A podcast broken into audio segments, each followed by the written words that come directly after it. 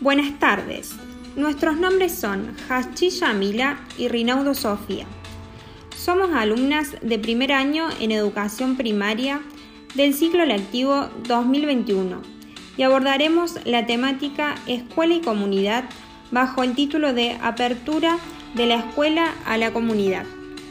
La Ley 26.206 establece la estructura del sistema educativo en todos sus niveles, inicial, primario, secundario y superior, para toda la nación argentina.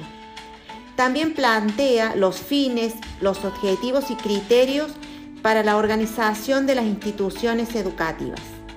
Pero nada dice de los alumnos que no pueden ser parte de la escuela por diversos motivos, distancia, económicos, familiares, etc.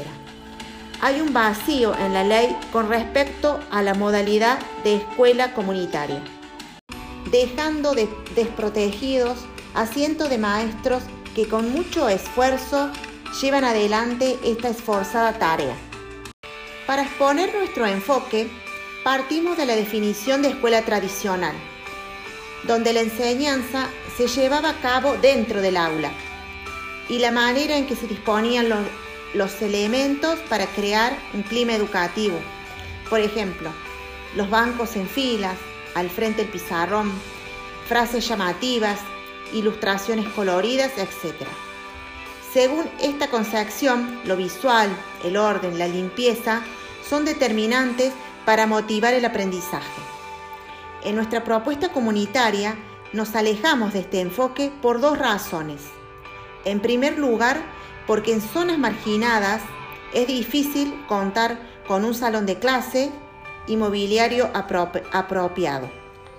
Por esta razón, el aula y los maestros salen de la escuela y llegan a los hogares de los niños o en algún espacio común donde se aprovechan los recursos materiales y humanos. En segundo lugar está el niño, su situación psicológica, social y educativa. Si bien reconocemos la importancia de un ambiente agradable para la actividad escolar, se trata de, favorecer una relación personal entre el educador y el niño, que satisfaga la necesidad de aceptación y estima de ambos. También en este proceso se tienen en cuenta las familias, a las cuales los maestros también enseñan para que puedan ayudar a sus hijos y a los diferentes miembros de la comunidad.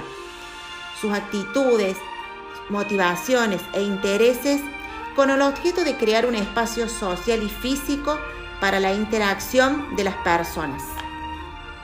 Los maestros comunitarios tienen mayor libertad y flexibilidad para organizar su trabajo.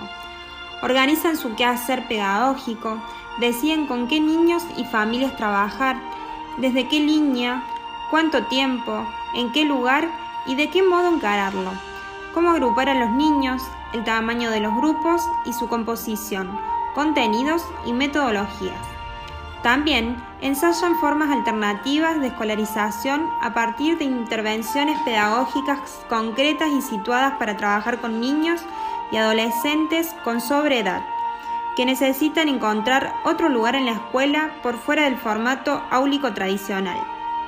Esta experiencia se empezó a llevar a cabo en Uruguay en 2005, con el objetivo de mejorar la calidad de los aprendizajes de los alumnos, sobre todo en lectoescritura, en mejorar los vínculos con las familias y en generar puentes y caminos para que los niños tengan el deseo de aprender perdido por diversas causas.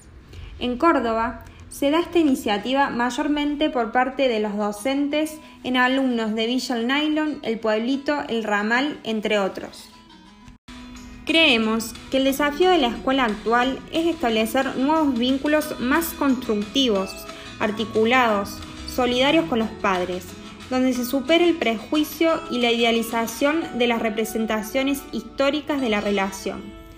Por ejemplo, modelo de sirvienta, del guante, etc. La escuela y los padres deben participar en las tareas comunitarias dentro y fuera de la escuela, de forma respetuosa, sin descalificar al otro, construyendo lazos y redes entre todos.